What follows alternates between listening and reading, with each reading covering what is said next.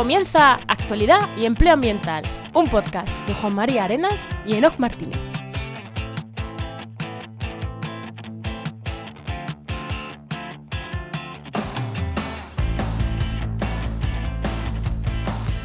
Buenas, soy Juan María Arenas Y aquí Enoc Martínez, y este podcast cuenta con el patrocinio de GeoInnova.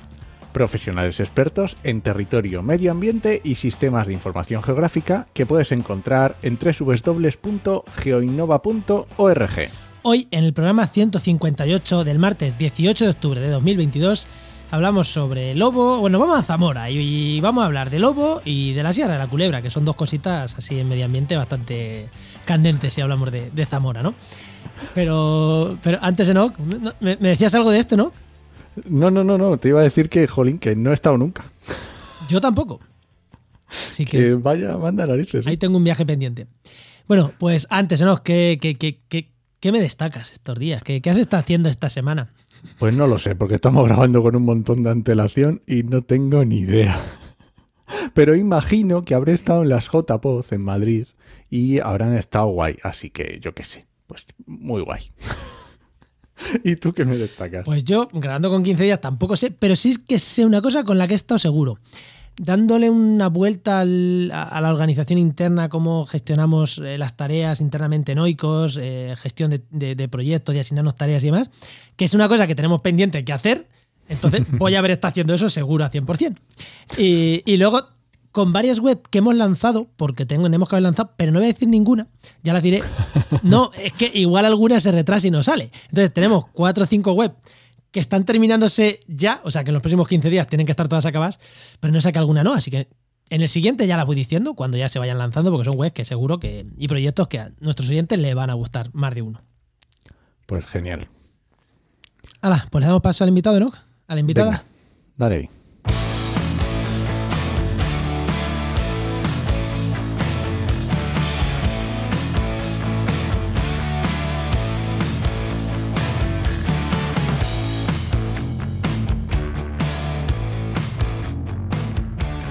hoy tenemos con nosotros a Esther Marqués Valdés, que es ambientóloga con máster en tecnología para el desarrollo humano, cooperación y desarrollo rural y monitora de educación ambiental y cuidadora de fauna silvestre en el Centro del Lobo Ibérico en Castilla y León. Muy buenas, Esther, ¿qué tal? Hola, buenas tardes chicos, ¿qué tal? Hola, hola Esther. O sea, eh, dicha la presentación así, eres la envidia de un montón de biólogos y de muchos ambientólogos, ¿eh? O biólogos de bota y muchos ambientólogos, eres la envidia de muchos. O sea, educadora ambiental con el lobo y cuidadora de fauna silvestre, o sea, de lobos. O sea, eres la Envidia ¿eh? espero, y una envidia verde, que también podría ser verde. Bueno, venga. Esther, te hago la pregunta que le hacemos a todos los invitados. Y es, cuando eras pequeña, ¿qué querías ser de mayor y cómo has llegado hasta aquí? Oye, veréis. Eh, tengo un recuerdo de cuando era muy, muy pequeña en el que yo eh, quería ser monja, ¿vale? ¿Por qué? Porque mi afán en la vida, mi vocación era hacer algo bueno por el mundo. Entonces, como ibas a la iglesia y estas cosas en el pueblo y te hablaban de las misiones y todo este rollo, pues a mí en mi cabeza las monjas eran gente que hacía cosas buenas, que ayudaba a la gente en las inundaciones o los terremotos en los países pobres y yo quería hacer eso. Ahí empecé, no sé, a volverme un poco así, como que quería hacer algo algo bueno. Luego perdí la fe mucho más adelante, o sea, del tema de la religión me separé totalmente, ni, vamos, ni por asomo, me dediqué a ello. Eh, y realmente las cosas que se me fueron pasando por la cabeza iban relacionadas al principio con el periodismo y la escritura. Eso siempre me, me ha llamado la comunicación también y tenía mucha imaginación. Luego recuerdo cuando pasé al instituto ya me iba rondando la idea de la biología, pero no sé, como en mi familia tampoco ha habido muchos universitarios, no terminaba yo de... y la gente... No, "Sí, no, no, no, universidad". Esther. No naciste bióloga, con lo cual no podías ser bióloga. Ya está. Tú naciste monja, periodista, mil cosas. Los biólogos nacemos biólogos. Tú no naciste bióloga. Ya está. Yo no, no. Ya está. No naciste bióloga. No pasa nada, no pasa nada. Me venía a la cabeza, pero tenía como claro que biología no. Alguien me lo, no sé, algún profesor o algo me lo dijo en el cole, un maestro, y yo me iba la idea de biología, pero decía, no me pega. Es ¿Qué que no naciste. La-. Ya está. La revelación llegó en el instituto cuando eh, encontré la asignatura CTMA, Ciencias de la Tierra y del Medio Ambiente. Y ahí sí, dije, ambientales, es lo mío. y maremoción de cabeza. Y ya al acabar la carrera, la crisis, toda esta época, 2008, todos esos, esos años fatídicos, salí perdidísima, empecé a dar botes por ahí, mmm, terminé haciendo, entre muchas otras cosas, bueno, empecé un ciclo de FP, de alojamientos turísticos, no lo acabé. Me fui a hacer el máster de cooperación a la Universidad Politécnica de Madrid, me marché seis meses a Guatemala, muy bonito, eh, me llenó muchísimo, pero era muy peligroso. Me volví para España otra vez y ya ahí estaba fatal, perdida, no sabía qué hacer, si irme a otra comunidad autónoma, en Zamora no se me ocurría por dónde tirar, o sea, es que estaba muy, muy desorientada y muy perdida, con qué hacer con ese título. Y ya mi pareja, la que es mi novio, el, que tengo actualmente, me regaló un curso de una institución, no sé si puedo decir el nombre. Sí, por supuesto. Sí, ISM, eh, Instituto Superior de Medio Ambiente. Por un supuesto. curso de custodia del territorio. Santiago es un conocido y un gran amigo. ¿Sí? O sea, os lleváis bien. No hay Sí, sí, problema. sí. Pues por ese curso que diréis, qué bobada, eh, daban la oportunidad de hacer un convenio de prácticas y dije, a ver con quién lo hago yo en Zamora. Entonces encontré una empresa de consultoría ambiental, eh, que es la, que, la empresa en la que trabajo actualmente. Mi jefe me dijo, sí, sí, tú ven para acá, ven para acá, que ya te doy yo tarea. Y estuve todo, todo un verano haciendo prácticas en la empresa. Esta empresa se dedica en buena parte a hacer gestión de cotos de caza, pero también tiene la licitación y gestión actualmente el Centro del Lobo Ibérico. Y ahí empecé de prácticas en el centro. La primera vez que llegué al Centro del Lobo fue acompañándole a él, que es veterinario, en un todoterreno en el que llevábamos una lobita dormida, eh, sedada. Le, le acompañé pues, pues viendo un poco las constantes del animal, que todo iba correcto, y me planté en el Centro del Lobo y de ahí hasta, hasta hoy les caí bien a los lobos, a los jefes, y desde 2015 estoy ahí trabajando. Qué importante y qué interesante este tipo de formaciones que cuando nos sí, cuando sales, o sea, cuando terminas de bachillerato siempre te encaminan, sobre todo antes, te encaminan mucho a la licenciatura, tienes que hacer una carrera, tienes que hacer no sé qué, por lo menos en mi época y que es muy muy tenemos una edad muy similar. Era así, yo también tenía esa asignatura que para mí fue la ver el cielo y ya ver qué tenía que hacer ambientales.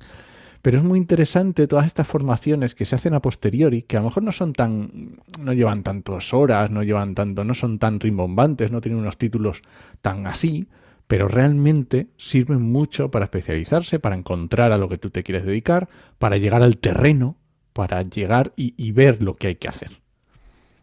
Y luego para los ambientólogos yo digo que somos gente que, os lo dice mucha gente, sabemos un poco de todo y mucho de nada. Efectivamente. Al final, entonces no sabes si te has encontrado tu camino, no lo has encontrado, vas picoteando todo, pero Sí, yo estoy contenta con lo que es. Al final, mm, nunca pensé en trabajar con animales silvestres directamente y ahora lo estoy haciendo.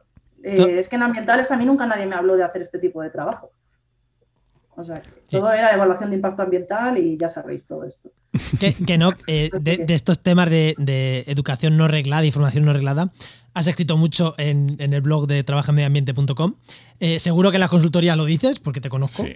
Sí. Y aparte, aquí en este podcast hemos hablado muchísimo de ello, porque Geinova, mm, nuestro patrocinador, también hace esto. Cursos muy de especialización, eh, muy de, de, de irte al campo, digo, en, este- en su caso, de, de tocar SIG, de tocar con profesionales, que al final es, joder, lo hemos dicho muchas veces, que son súper útiles estos cursos. Efectivamente. eh, y además en algún podcast también de la newsletter de Trabaja en Medio Ambiente también lo digo. Ah, me lo ha dicho, sí, sí, sí, sí. Tú este tema lo tienes ahí bien, ¿eh? Bueno, nos vamos al tema, Juan. Este ejemplo a partir de ahora. y saber el currículum de Esther. Nos vamos, nos vamos al tema. Venga, allá.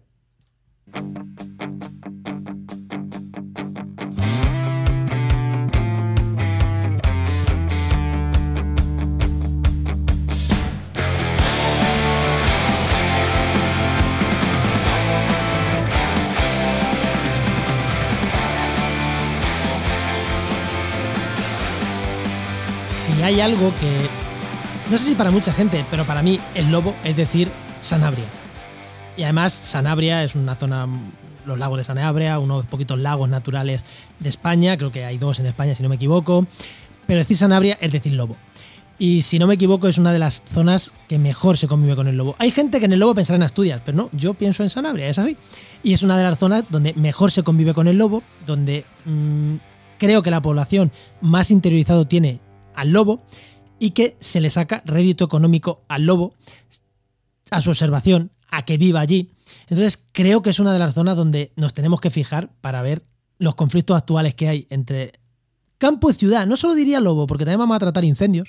Eh, incendio en esta zona, en Sierra de la Culebra, que es una zona que está muy, muy, muy cerquita o casi colindantes una a otra, pero que es una de las zonas donde puedes mejor ver ese dilema ciudad, mm, que, bueno, que creo que es falso, pero que, o no es falso, eh, para que lo utilizamos de manera falsa muchas veces ese dilema ciudad-campo, pero creo que hablar del lobo nos va a ayudar y, de cómo se gestiona y el lobo nos va a ayudar a entender un poquito ese dilema ciudad-campo, ecologistas, eh, gente del campo, que para mí es un dilema falso, pero hay mucha gente que lo enarbola con bandera para decir soy antiecologista porque soy del campo. Mira, yo soy de un pueblo de 3.000 habitantes y, y a ecólogo, a ecologista en algunos aspectos no me gana nadie, ¿vale? Entonces, vamos a hablar un poquito de eso. Pero lo primero, ¿por qué decir lobo, Esther? Es decir, ¿por qué decir Sierra la Culebra es pensar automáticamente en lobo?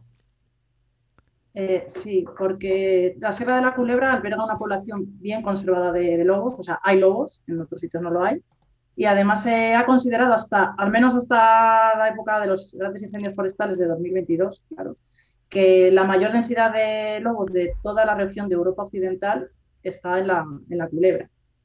Hay opiniones diversas, pero bueno, desde luego una de las mayores densidades eh, de lobos se encuentra, se encuentra aquí en la, en la Culebra. Se habla de eh, casi 70.000 hectáreas, ¿de acuerdo?, de espacio natural, de área natural, que alberga una población de en torno a 100 ejemplares de, lobo ibérico, según las épocas del año, según los años, pero así en números redondos, 100 lobos en 70.000 hectáreas de, superficie. ¿En, cuántas, ¿En cuántos grupos? ¿En cuántos? Porque yo sé que los lobos, aparte del número, influye mucho el número de manadas, ¿no? Por así decirlo. Claro, pues igual. Y se habla muchas veces, esto es algo polémico, de un número medio de 10 lobos por manada, entonces haciendo una cuenta muy sencilla, entre 9, 10, 12 manadas a una media de 9, 10 lobos por manada podría haber. 10 por 10 te salen los 100. Pero claro, esto tiene mucha amiga detrás. No todas las manadas, eh, hablando de lobo ibérico, en el contexto de la península ibérica, tienen 10 lobos por manada. En muchas zonas hay, hay manadas que viven a lo mejor la pareja reproductora con tres, con tres lobos subadultos, ese año crían y tienen uno o dos cachorritos y no llegan nunca a los 10 ejemplares. O hay manadas de, hay cifras también que se pueden, podéis encontrar por ahí, dicen que la media es de cuatro lobos por manada. Es que varía muchísimo en función del, de dónde están los territorios que ocupan, eh, sobre todo en función de la densidad de presas silvestres. Entonces, los lobos pueden vivir en muchos tipos de hábitat. No es igual vivir en, en un tipo de hábitat estepario, por ejemplo, que vivir en una zona como la culebra donde abundan pues, los grandes ungulados, que son presas aquí abundantes y que a los lobos les gustan mucho, son como su plato favorito. Pero bueno, aquí se puede llegar a hablar de, de 8 o 10 lobos muchas veces si es verdad por manada y a veces hasta más, pero en momentos puntuales, tampoco albergan los territorios, esa, no tienen tanta capacidad de carga. Y cuando estábamos hablando del Sierra de la Culebra, está muy cerquita, y esto es Portugal casi, o sea, tiro de piedra de Portugal. Eh, ¿La frontera se nota? ¿O la notan los lobos? Los, lobos. No, eso me recuerda, siempre lo cuento a los visitantes en el centro del lobo, a un niño marroquí que me dijo, pero ¿cómo pueden pasar los lobos de un país a otro? Porque les explicábamos que estábamos al lado de Portugal, porque en su cabeza había un muro. Los lobos no notan la diferencia de, territorio. La Sierra de la Culebra se prolonga de forma natural hacia, hacia Portugal, a la zona del Parque Natural de Montesiño, Realmente ahí no hay ningún tipo de división, somos casi en la zona de la raya que se llama entre Portugal y España, es todo lo mismo, realmente. Si os paseáis por ahí parece que no se cambia de país, realmente. No lo notan los lobos y yo diría, yo tampoco lo noto cuando paso de un lugar a otro entre eh, Sanabria, Aliste y hacia la zona de, de Portugal. De hecho, vosotros que no habéis venido tenéis que venir aquí, ir a Río Norte, es un pueblo fronterizo, tiene parte portuguesa y parte española, es un sitio muy, muy peculiar. Oye, lo de que la fauna no lo nota, eh, mm, seguro que si nos está escuchando nuestro amigo Eneco Arrondo, eh, Arrondo, ah.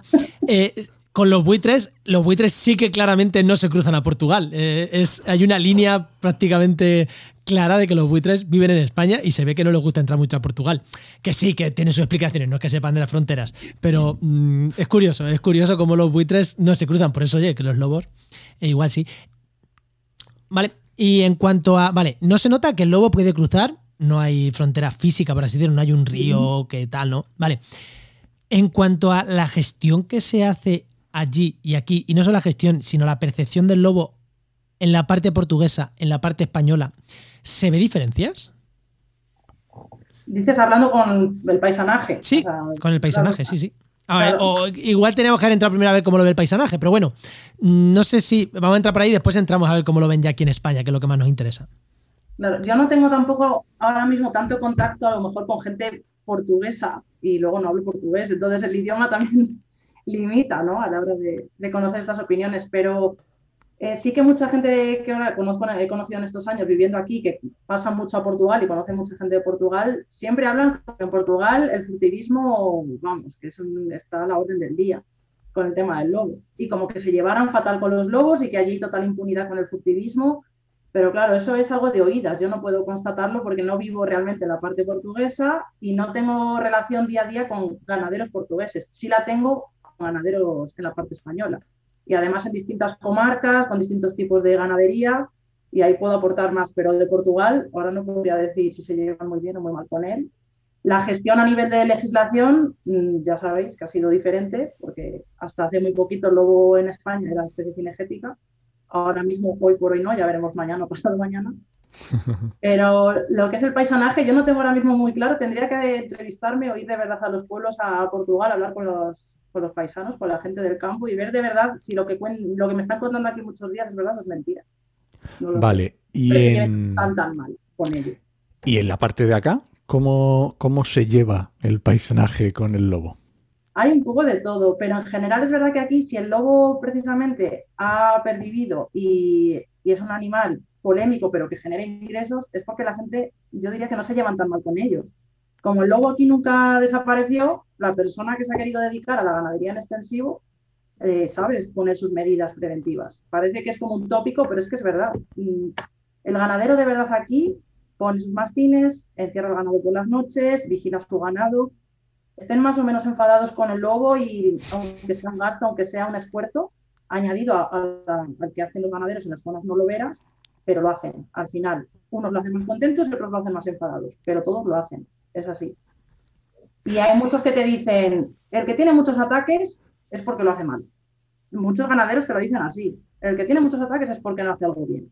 Y hay muchos ganaderos que están contentos y no tienen, si te pones a hablar con ellos, muchos no tienen problemas realmente con el, eh, no ven en el lobo su principal problema o una gran amenaza a su, a su economía. Lo ven un añadido, pero no están tan en contra como es un poco lo que decía antes Juan Mari. No es eh, tan, la gente del campo tan en contra del lobo como nos hacen ver muchas veces.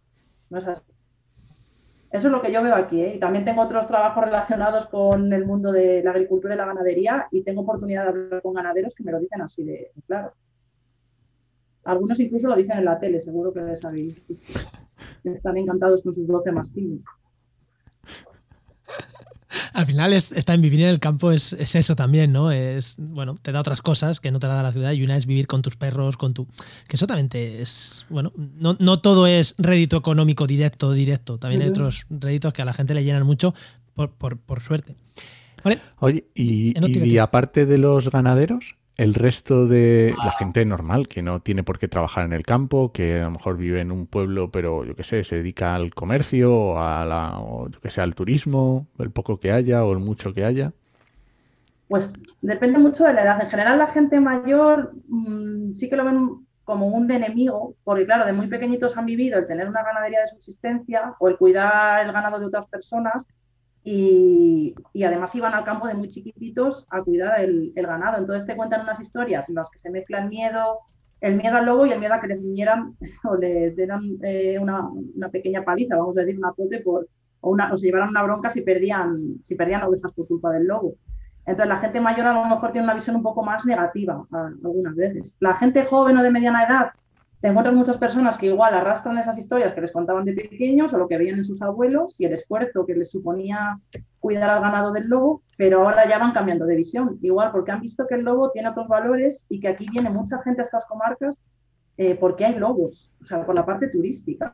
También hay muchos defensores de la, caza del lobo, claro, ven eh, un control de la población y por tanto piensan ellos una reducción de daños a la ganadería y también ven un ingreso a la administración y a la hostelería por, por lo que ha sido hasta ahora la, caza del lobo.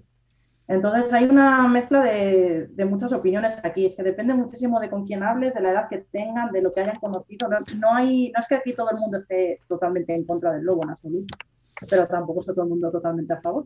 eso es normal, ¿vale? Y en los últimos años, mm, ya no diría meses, diría años, el conflicto este campo-ciudad, lobo sí, lobo no, eh, avivado un poco por lo de la caza del lobo, eh, por lo de la prohibición total de la caza del lobo. Em, ¿Cómo se ha visto allí? ¿Ha, hecho que las posturas se distancien más? Em, porque a mí la impresión desde fuera es que parece que en estas zonas que se vivía bueno, medio bien. Incluso los partidos políticos han aprovechado para. ¿Veis? ¿Veis? Los ecologistas de Madrid están en contra de que vivamos en nuestros campos. Y, como que están.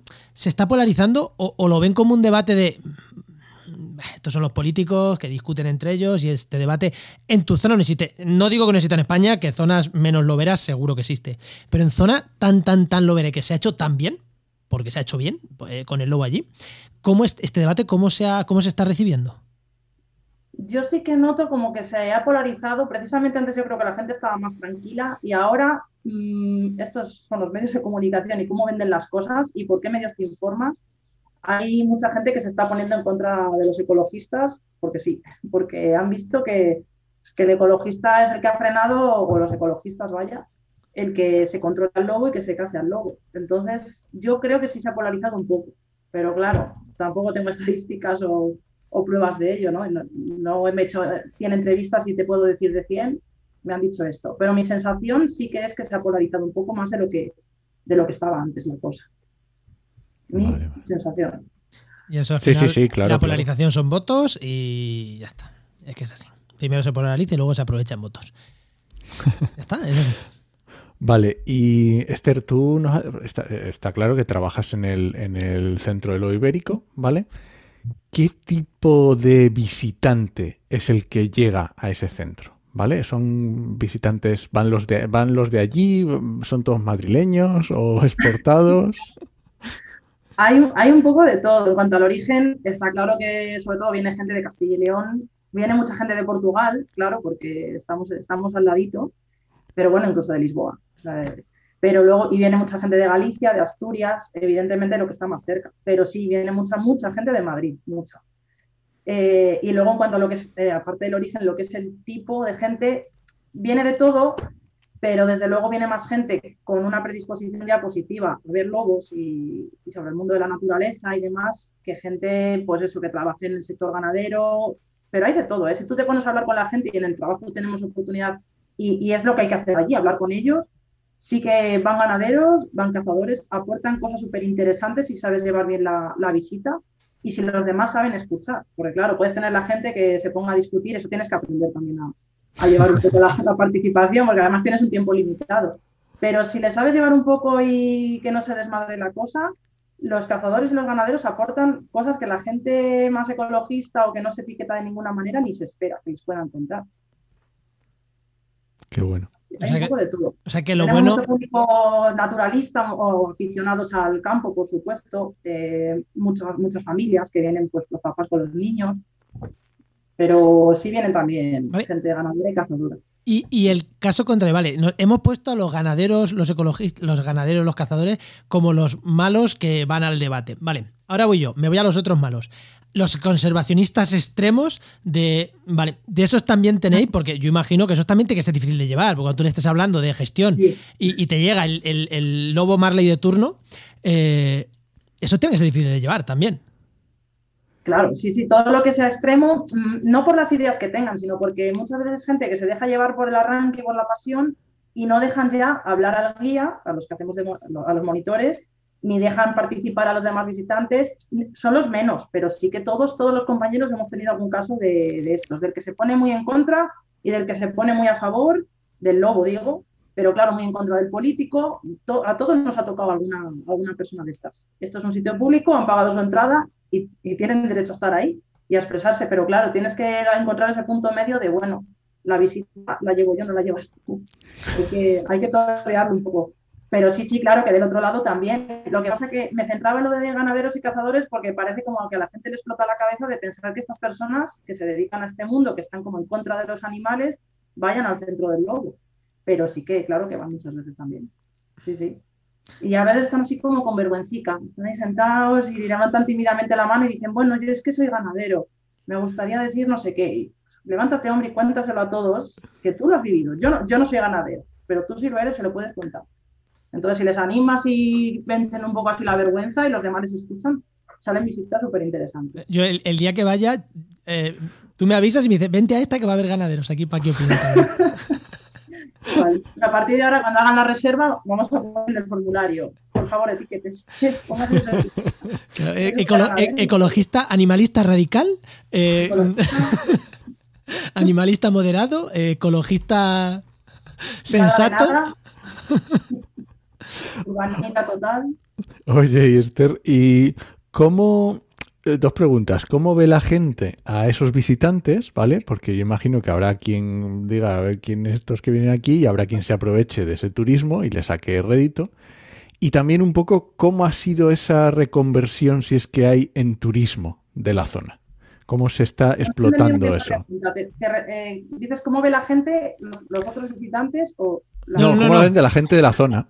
Sí. Eh, no, la gente de la zona ve fenomenal que vengan, que vengan porque eso aquí, aquí se vive sobre todo del turismo. En Sanabria. Eso, eso, eso era lo que quería, eso es.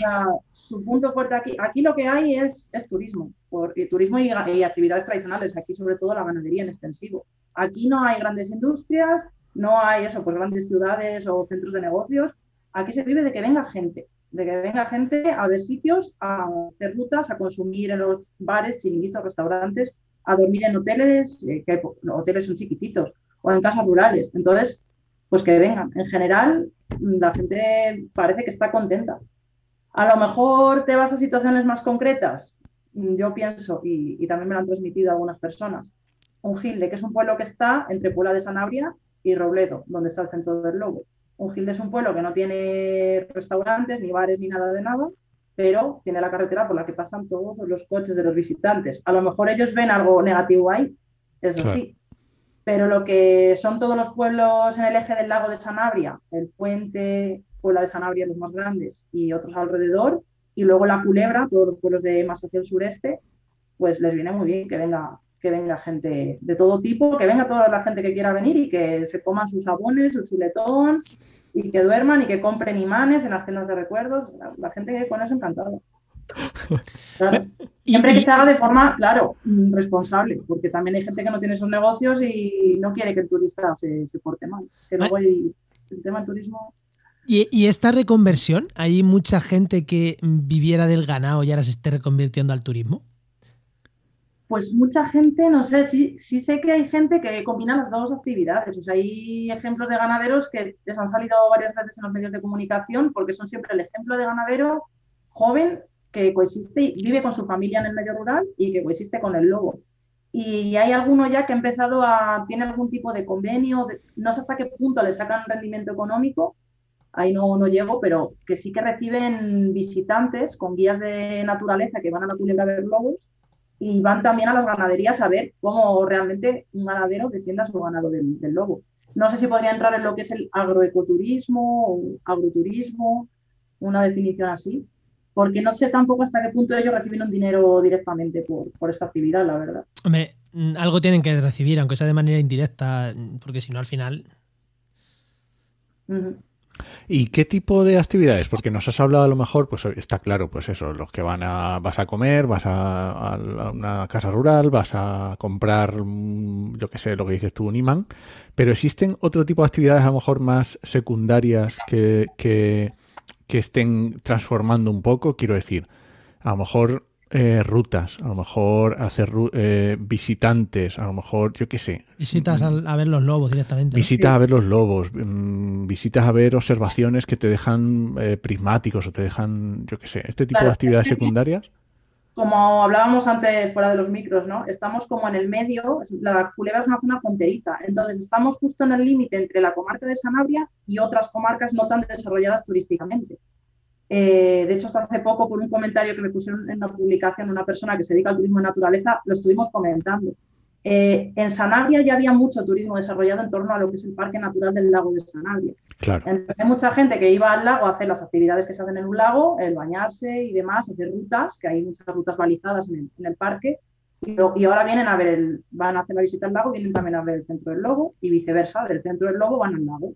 Porque además la entrada al centro del lobo es conjunta con la de la casa del Parque del Lago de Sanabria. Ah. Entonces, eso ya, eso por un lado.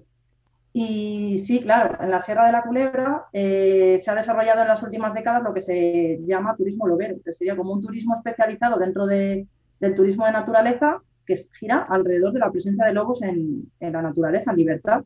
Entonces hay gente que lleva muchos años viniendo o que quiere experimentar el poder ver lobos eh, en libertad.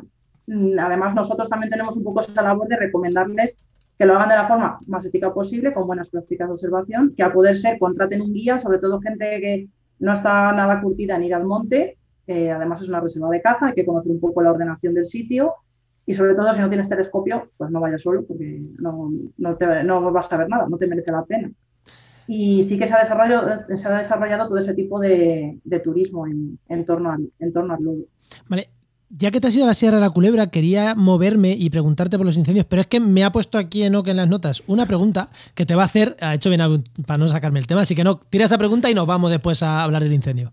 Claro, porque ahora estás hablando de actividades que son efectivamente muy directas y, y es, es perfecto y es genial, pero otro tipo a lo mejor vender los ganaderos, vender queso o vender carne con el plus de decir, no, mira, es que esta, esta carne viene de una zona lobera, o este queso viene de una zona lobera. ¿Se ha llegado también a, ese, a, ese, a sacar ese, ese aprovechamiento? Pues hay, sí hay también un ganadero que con mediación también de una persona muy dedicada, bueno, se puedo decir el nombre también, ¿no? sí, Javier Talegón, que es muy conocido en el, en el mundo lobero, eh, conservacionista de pro, tiene su empresa también de, avistamiento, vamos, de, ecoturismo en general y se dedica pues, a llevar gente a que intenten ver a una salvaje, en concreto el lobo. Pues tienen firmado eh, un convenio de custodia del o sea, un acuerdo de custodia del territorio que sí que al final lo que han hecho, no sé muy bien los detalles del proyecto, pero hay, una, hay un ganadero que tiene una marca que se llama Pastando con Lobos, que trata de poner en valor precisamente eso que estamos comentando, que ellos coexisten, que conviven con el lobo, pero no conozco ningún ejemplo más que lo hayan puesto así como tan de, relieve. El tema del queso aquí, en esta zona justo donde estoy yo, no, no, es tan importante porque no es una zona tan de lácteos, o sea, quesera.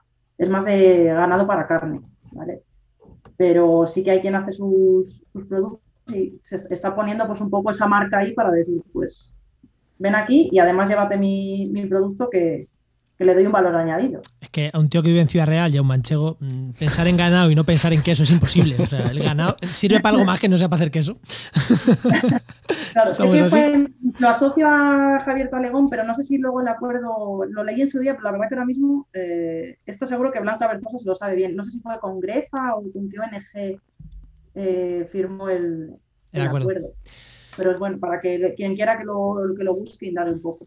Vale, pues nos vamos a la Sierra de la Culebra, ¿vale? Nos vamos ahora a los incendios, que creo que es un tema también que queríamos tratar. Tenemos todavía 5 o 7 minutos para tratar. Te quiero preguntar, ahora ha habido los incendios esto de la Sierra de la Culebra. Vale, han ardido este verano un montón de hectáreas en esa zona. No sé exactamente cuántas, ni si los datos son... mil creo que eran una cosa da igual, mucho, mucha parte. Vale. Claro, eso tiene una afectación directa sobre la gente que aprovechaba esa sierra para algo, entre ellos los lobos y, los, y el turismo lobero. ¿Le ha afectado, le ha afectado a, las dos cosas? ¿A las poblaciones de lobos le ha afectado este incendio? ¿O al ser un animal que se mueve tanto, se han ido, han vuelto, han comido cadáveres, se han vuelto a ir? Eh, claro, es que también puede verse desde ese lado. Le ha afectado de puta madre porque han tenido un montón de animales que comerse. Claro, a corto plazo está claro que, sí. Enseguida, mm, lo primero hablando de lobos, está claro que ha afectado a muchísimas especies, sobre todo microfauna y mesofauna. Pero hablando de lobos, ¿cuándo ocurrieron estos incendios? Justo en la época, o muy seguidamente de la época de partos. Ah. Entonces, claro, porque las lobas acostumbran a partir entre mayo, junio, entonces en la segunda quincena de junio, el primer gran incendio, el que se conoce como el de la Sierra de la Culebra, Así que mm, seguramente muchos cachorritos no tenían la, autonomía, la capacidad para huir por sí mismos, porque es que muchos no habrían salido ni siquiera de la lobera, del, cubil. Entonces, y en un incendio de estas características eh, que avanza tan rápido, no te imaginas a un lobo corriendo a la madriguera, regresando con un cachorro en la boca, ¿dónde se lo lleva? Si es que fue un incendio de tal envergadura que, pues que a eso ni les daría tiempo. Entonces los, habría lobos adultos que habrán conseguido escapar, los que se quemaran. Yo preguntando a gente que está en el monte, mm, me han dicho que no han encontrado mm, cadáveres calcinados de lobos, pero claro, no quiere decir que no el campo que no los haya habido o que no, no hayan sido carroñados antes de que se les pudiera encontrar. O sea, realmente, ¿a qué punto? Para cuantificar esto, yo ahora mismo no tengo datos y supongo que poco a poco pues irán sabiendo cosas.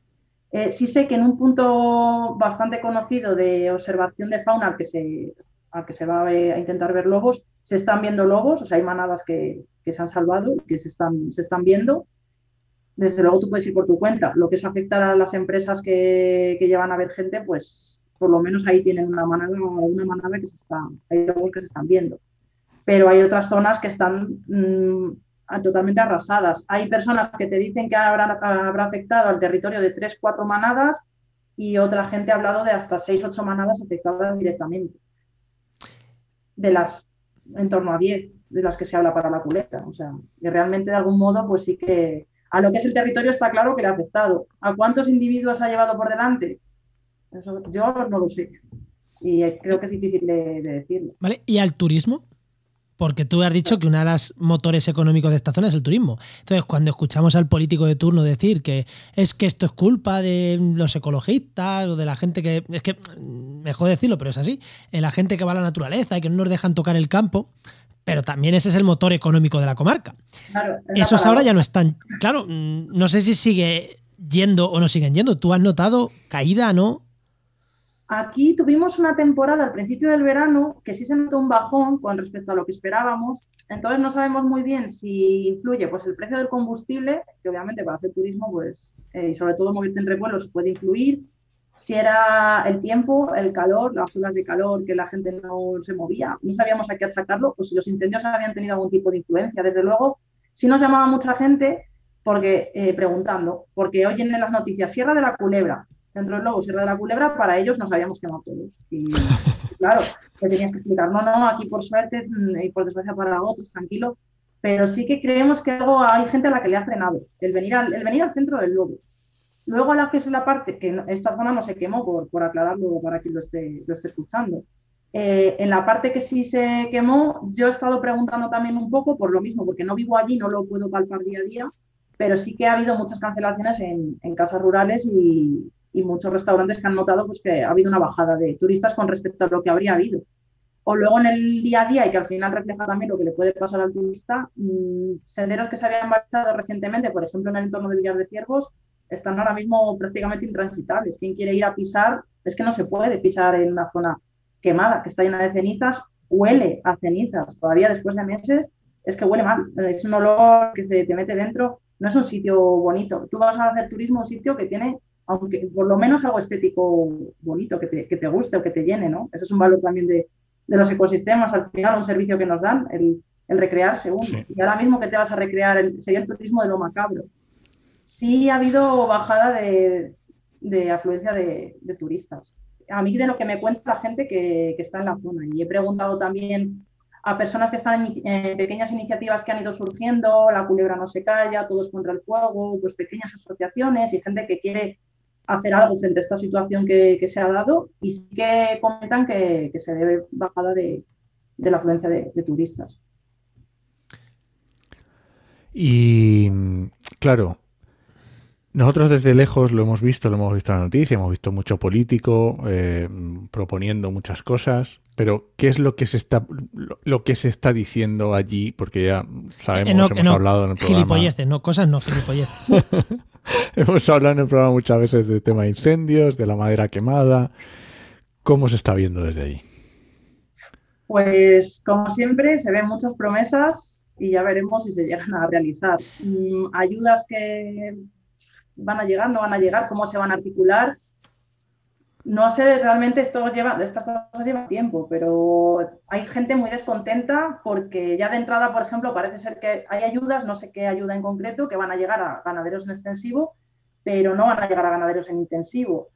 Uh, se habla mucho de la culebra, pero hay zonas que quedan fuera, sobre todo hacia el norte de la culebra, que también se quemaron, por ejemplo, el Valle de Valverde, que están reivindicando que de ellos no se habla, no están en, los límites de la culebra, pero se quemaron también en el incendio de los Acios. O toda la zona, lo que es ya todo el Valle del Tera, pueblos como Vega de Tera, bueno, pues todo lo que lleva el apellido del Tera, toda esta gente también está allá fuera de lo que es el límite de la culebra y también han sufrido las consecuencias. Entonces, es mucha superficie eh, afectada y mucha gente afectada que no ven algo ahora mismo tangible o palpable. Y en cambio ven que se llevan la madera, otras cosas sí se mueven, pero para ellos, ¿qué les queda? No? Oye, yo sí, eso te iba a decir, si las promesas son que no se va a sacar la madera y que no se va a reforestar, bendito, o sea, ojalá que se queden en un cajón, porque son, son, son actuaciones nefastas. Aunque yo sospecho, por lo que he visto en televisión y, la campaña que están haciendo las madereras con el tema de la Sierra de la Culebra, es alucinante. O sea que yo no digo que le hayan pegado fuego ellos, pero que, que, están sacando pasta y que están metiendo las garras ahí, no tengo duda ninguna, ninguna. Eh, y ahora que me denuncie quien quiera, pues no tengo duda ninguna que están detrás las madereras. Claro, el problema es ese, que el dinero, en vez de ir a ayudar a quien lo necesita, está, está yendo a que mm, empresas gigantes sigan siendo empresas gigantes, destrozando el ecosistema. Porque... Sí ha habido, o sea, que esté llegando aparte del tema de la madera, que ahí lo dejo porque no, no conozco tanto ese mundillo, pero sí que hay ganaderos que sí que han recibido pues alimentos también de forma voluntaria, ¿eh? por supuesto, pero bueno, hablando de lo que es la administración quien, y los políticos tienen la responsabilidad de echar un cable ahora y de ayudar, Sí que alimento de inmediato para los ganaderos que han perdido paja, forraje y demás, sí que se les, les están llegando ayudas. Hay, pero como digo, hay ganaderos de otras de zonas diferentes que dicen que a ellos no les ha llegado nada y que les dicen que no les van a dar nada. Pero bueno, esto de nada, ayuda, son conceptos que habría luego que concretar y ver. Eh, las ayudas no son algo etéreo, hay que concretarlo en, en un escrito y ver de dónde se saca esa pasta también. Es que es un tema complejo y además que va a llevar tiempo, yo creo, y, complicado. Sí, pero eh, antes de tirar la última pregunta, mm, creo que es un tema complejo, pero es en los últimos años el incendio que más he visto por ahí, por internet, por incluso en televisión, en televisión española incluso, injerencia de las madereras en la gestión post-incendio. Mm, no llevaba, creo que nunca he visto tanto como en la Sierra de Culebra. No sé por qué será, pero Mm, y, esa crispación de que se han quemado por los ecologistas que no dejan tocar el fuego, como dijo el vicepresidente de la Junta de Castilla y León. O sea, que he visto mucha injerencia ahí con un tufo raro en el incendio de la Sierra de la Culebra. Entonces, eh, no sé. Yo ahí hay cosas que me, no sé, que me han, me han olido mal y no, y no a ceniza cosas positivas que se sacan de esto, quizás que yo creo que mucha gente nos estamos interesando ahora, incluso gente que somos profesionales del medio ambiente, por este mundillo de la gestión forestal, de la prevención de incendios, por qué esta gente que está en los colectivos como bomberos en lucha eh, están reivindicando mejores condiciones. Yo creo que antes lo de los incendios se veía como una cosa así muy lejana, pero desde este para acá, o desde estos, yo creo que la gente se está informando más y eso yo creo que siembra el cambio a futuro. A lo mejor yo soy muy, muy positiva, muy optimista, no lo sé, pero parece que algo se fragua y que hay mucha gente que se, se, está dando cuenta de que a lo mejor, pues, que también es algo paradójico. Ahora se está en contra de todas las personas o los políticos que han alimentado la política forestal desde hace ya muchas décadas hasta, hasta ahora. Bueno, me alegro. Entonces, claro, ¿quién les ha votado también? Entonces, mm, pues bueno, a lo mejor no hace falta que dimitan, pero que cambien la manera de hacer las cosas, yo qué sé. Yo soy de puntos medios, ¿no? Me dice la abogada del diablo, bueno, no sé. Que se pueden hacer las cosas, seguro que sí. Y yo sé que tú no, vives directamente en la zona quemada, no estás, pero ah, te has pasado por allí recientemente. Eh, ¿Has visto que esté brotando un poquito, por lo menos? ¿Ha caído algo de agua para que brote?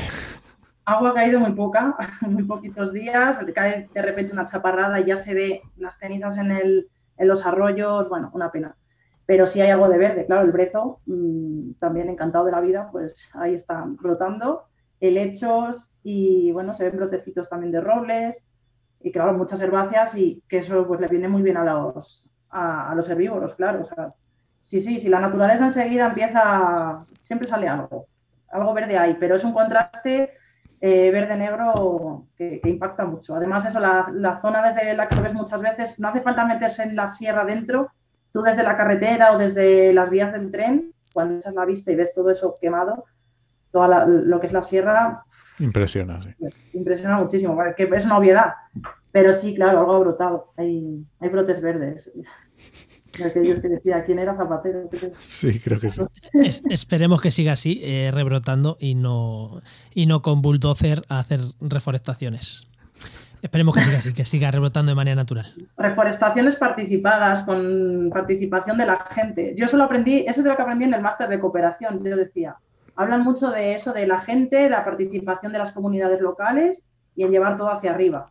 Pero aquí, eso no lo llevamos a otros países, a los países en desarrollo, pero aquí no se hace, que la gente participe y sea protagonista de qué quiero plantar, de qué quiero vivir. Yo vivía de las setas, qué tipo de bosque necesito para que haya setas aquí. Ahora la gente se queja de los pinos, pero pues vamos a darle otra cosa a la gente. ¿Por qué pinos? Vamos a dejarles participar. Eso tiene que haber algún mecanismo, alguna manera de hacerlo. No sé. ¿Cómo lo hacemos? Eso- No vale solo quejarse, hay que ir a decirlo en algún sitio. Bueno, pues ojalá esa- esas personas que viven en el territorio tengan por lo menos una pequeña parte de capacidad de decisión. Sería genial. Pues nada, Esther, pues muchísimas, muchísimas, muchísimas gracias. Bueno, antes, antes, como siempre, momento spam, yo qué sé, mm, recomiéndanos algo, no sé, que te sigan en redes, yo qué sé, lo que tú quieras. Sí, yo con las redes mm, voy a rachas porque como siempre estoy tan ocupada, no sé en qué, como os decía antes, eh, tengo eh, rachas en las que estoy muy activa y otras que no tanto, pero bueno, eh, procuro cuidarlas y con Esther Márquez Valdés yo las tengo todas abiertas, públicas, entonces me encuentran fácil. Esther Márquez Valdés eh, y todo es Esther MVZ, pues por ahí estoy en LinkedIn, en Twitter, en Facebook, en Instagram, las tengo las cuatro, ya lo del TikTok ya no, no pasa no nada. puedo con más. Dejamos ya enlace. porque tengo así como mucho humor y desparpajo, pienso yo, pero ya no, no, no estoy ya para TikTok. Eso para los chavalines. Bueno, igualmente dejamos enlace a tus redes en, en las notas del programa. Pues eso sí, gracias. muchísimas gracias Esther, Muchísimas, por venir al programa. Esther. Gracias a vosotros, me ha hecho mucha ilusión hablar con vosotros y me lo he pasado muy bien. Hasta luego. Gracias. Hasta luego. Adiós.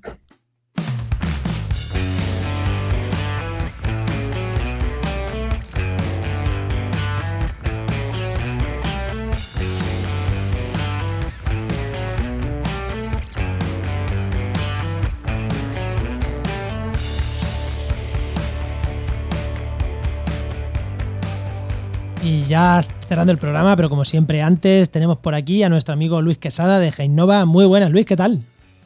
Hola, ¿qué tal Juan? ¿Cómo Muy estamos, Enoch? buenas, ¿cómo va? Bien, bien. Bueno, ¿de qué vamos a hablar, Enoch? Hombre, pues la semana pasada Luis nos dejó en la miel en los labios el tema de las habilidades transversales y digo, vamos a ver esto, vamos a hablarlo, que esto además me interesa. Ah, ¿No te gusta este tema Enoch? ¿eh? Es Este que no te gusta. puede decir nada. Es que me encanta esto. Venga, desarrolla un poco desde tu sector cómo lo ves o cómo, cómo, cómo lo aprecias. A ver, eh, por recopilar un poquito de lo que hablamos, creo que esto, esto venía por el tema de mm, eh, que realmente está, estuvimos hablando de los visores, Eso es. ¿vale? Y estuvimos hablando de quién estaría o para quién es el curso también que estamos desarrollando de, de visores, ¿vale? Que es el nuevo, que es súper completo. Eh, y mm, si realmente existe empleo, hay demanda de empleo en ese, ese sector. Que una y otra vez digo que es que falta mucha gente capacitada, bien capacitada, con habilidades suficientes, ¿vale?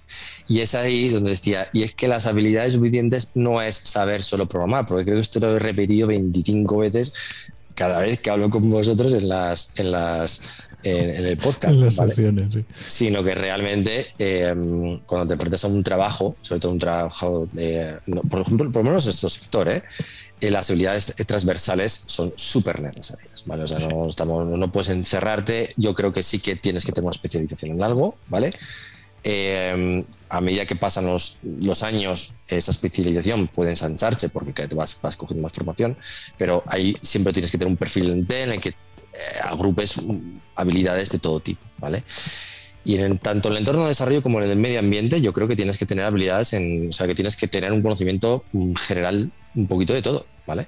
Y sobre todo de flujos de trabajo. Para Eso es muy interesante. Ahí es donde íbamos. El tema de flujos de trabajo es importantísimo porque es lo que te habilita, lo que te capacita para meterte en un entorno productivo.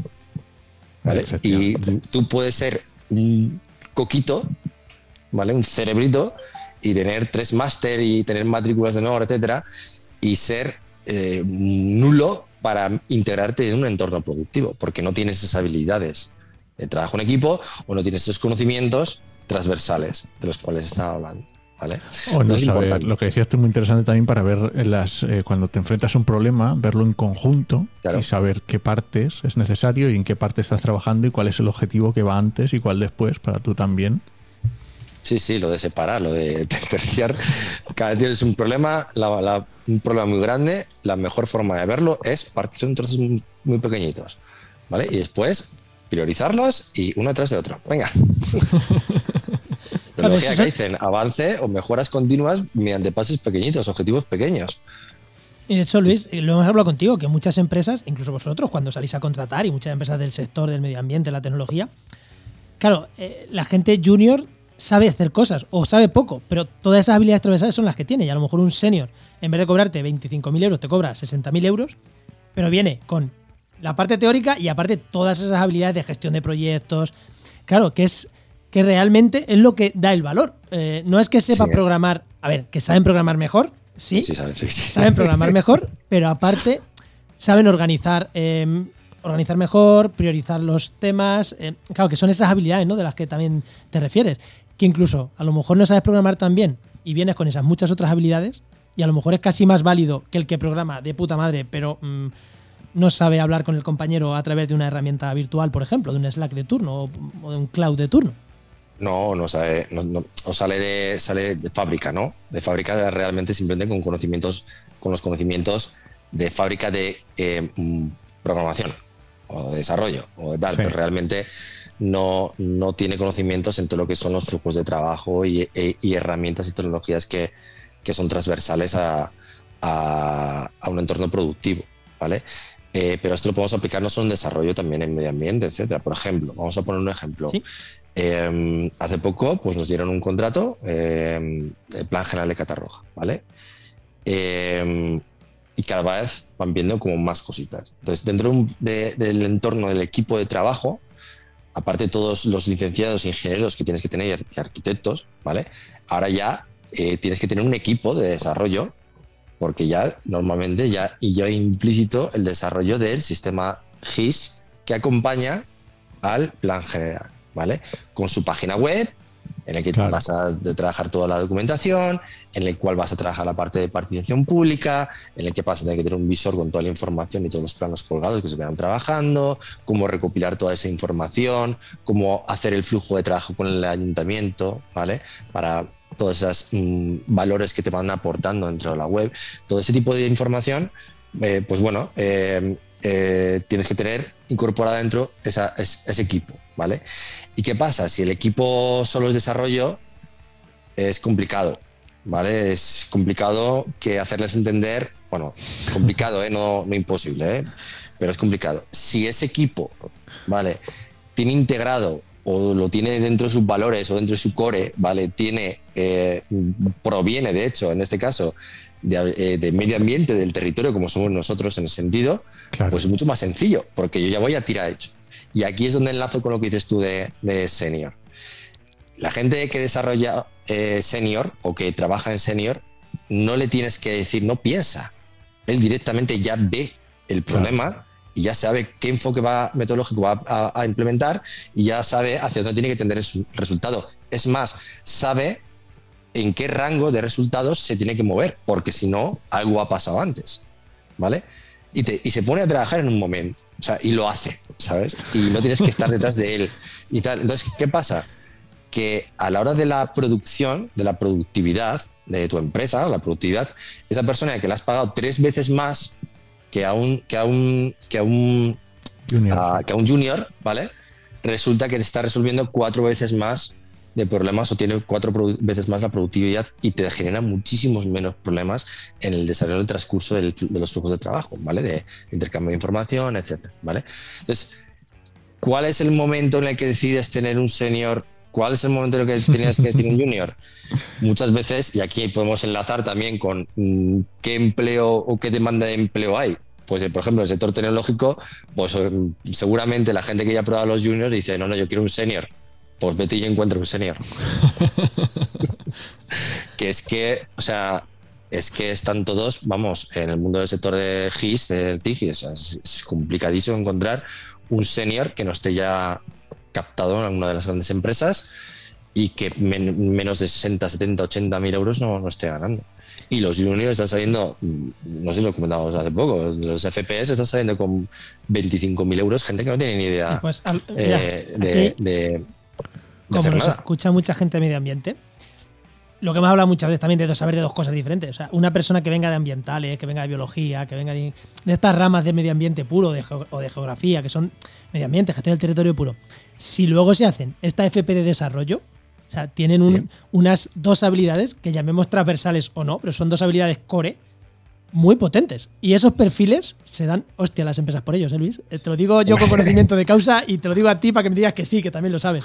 Eh, efectivamente, bueno, de hecho, Patricio, nuestro responsable de área, geógrafo, eh, eh, se acabó sacando esa FP, se acabó desarrollando, o sea, a él le gusta mucho todo el tema GIS y, y siempre ha trabajado mucho por el tema GIS y, y una de las cuestiones que, o sea, una- la formación que hizo fue esa, ¿vale?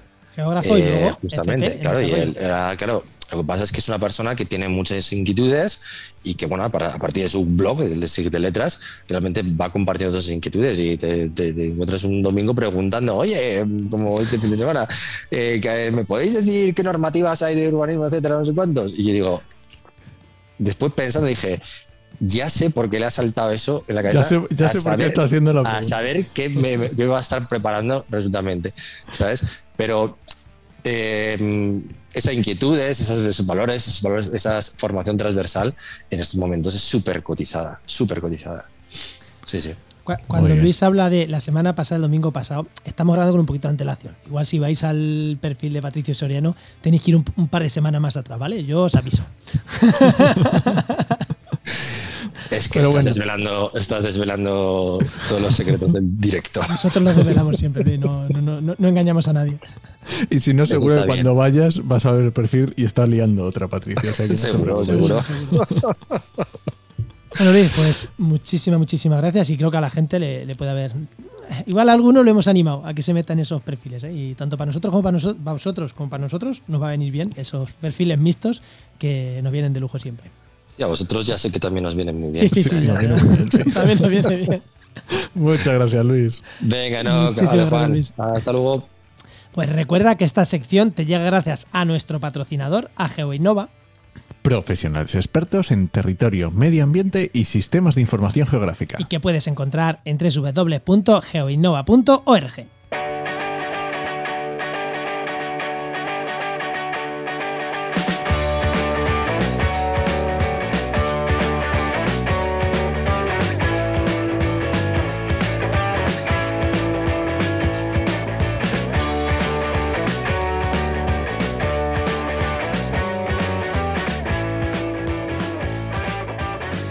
No, vámonos, ¿no? Pues sí, pero antes déjame que te recomiende un podcast, ¿no? Eh, vale. Venga. Te voy a recomendar un podcast que se llama IQS. I-C-U-E-S. IQS se llama el podcast. Tienes que buscarlo ahí en reproductor. IQS. Y es un podcast que hacen de una sección en la radio del Cartagena Ocean Research Institute, ¿vale? El CORI, que es un, bueno, ir a la página web, tiene ahí las cosas que hacen, tienen el podcast, estaba muy chulo. Y pues, Cori, interesante. a mí, me- o sea, me dice que has aprendido japonés y me lo creo también, ¿eh? Pues por los pelos. Cámbiale, cámbiale el idioma al reproductor, no, que lo tienes en japo, ¿eh? Estos, estos murcianos que son así. Bueno, nos vamos. Venga, vámonos. Pues nada, este podcast pertenece a la red de podcast Podcastidae, la red de podcast de ciencia, medio ambiente y naturaleza. Y muchísimas gracias por compartir el programa, por los comentarios que nos dejáis en redes sociales. Oye, decirnos qué opináis de esta polémica, eterna polémica, lobo sí, lobo no, ciudad, campo. Déjanos ahí algún comentario, hombre, que siempre, siempre se agradecen esos comentarios. Y nada, te esperamos en el siguiente programa de actualidad y empleo ambiental.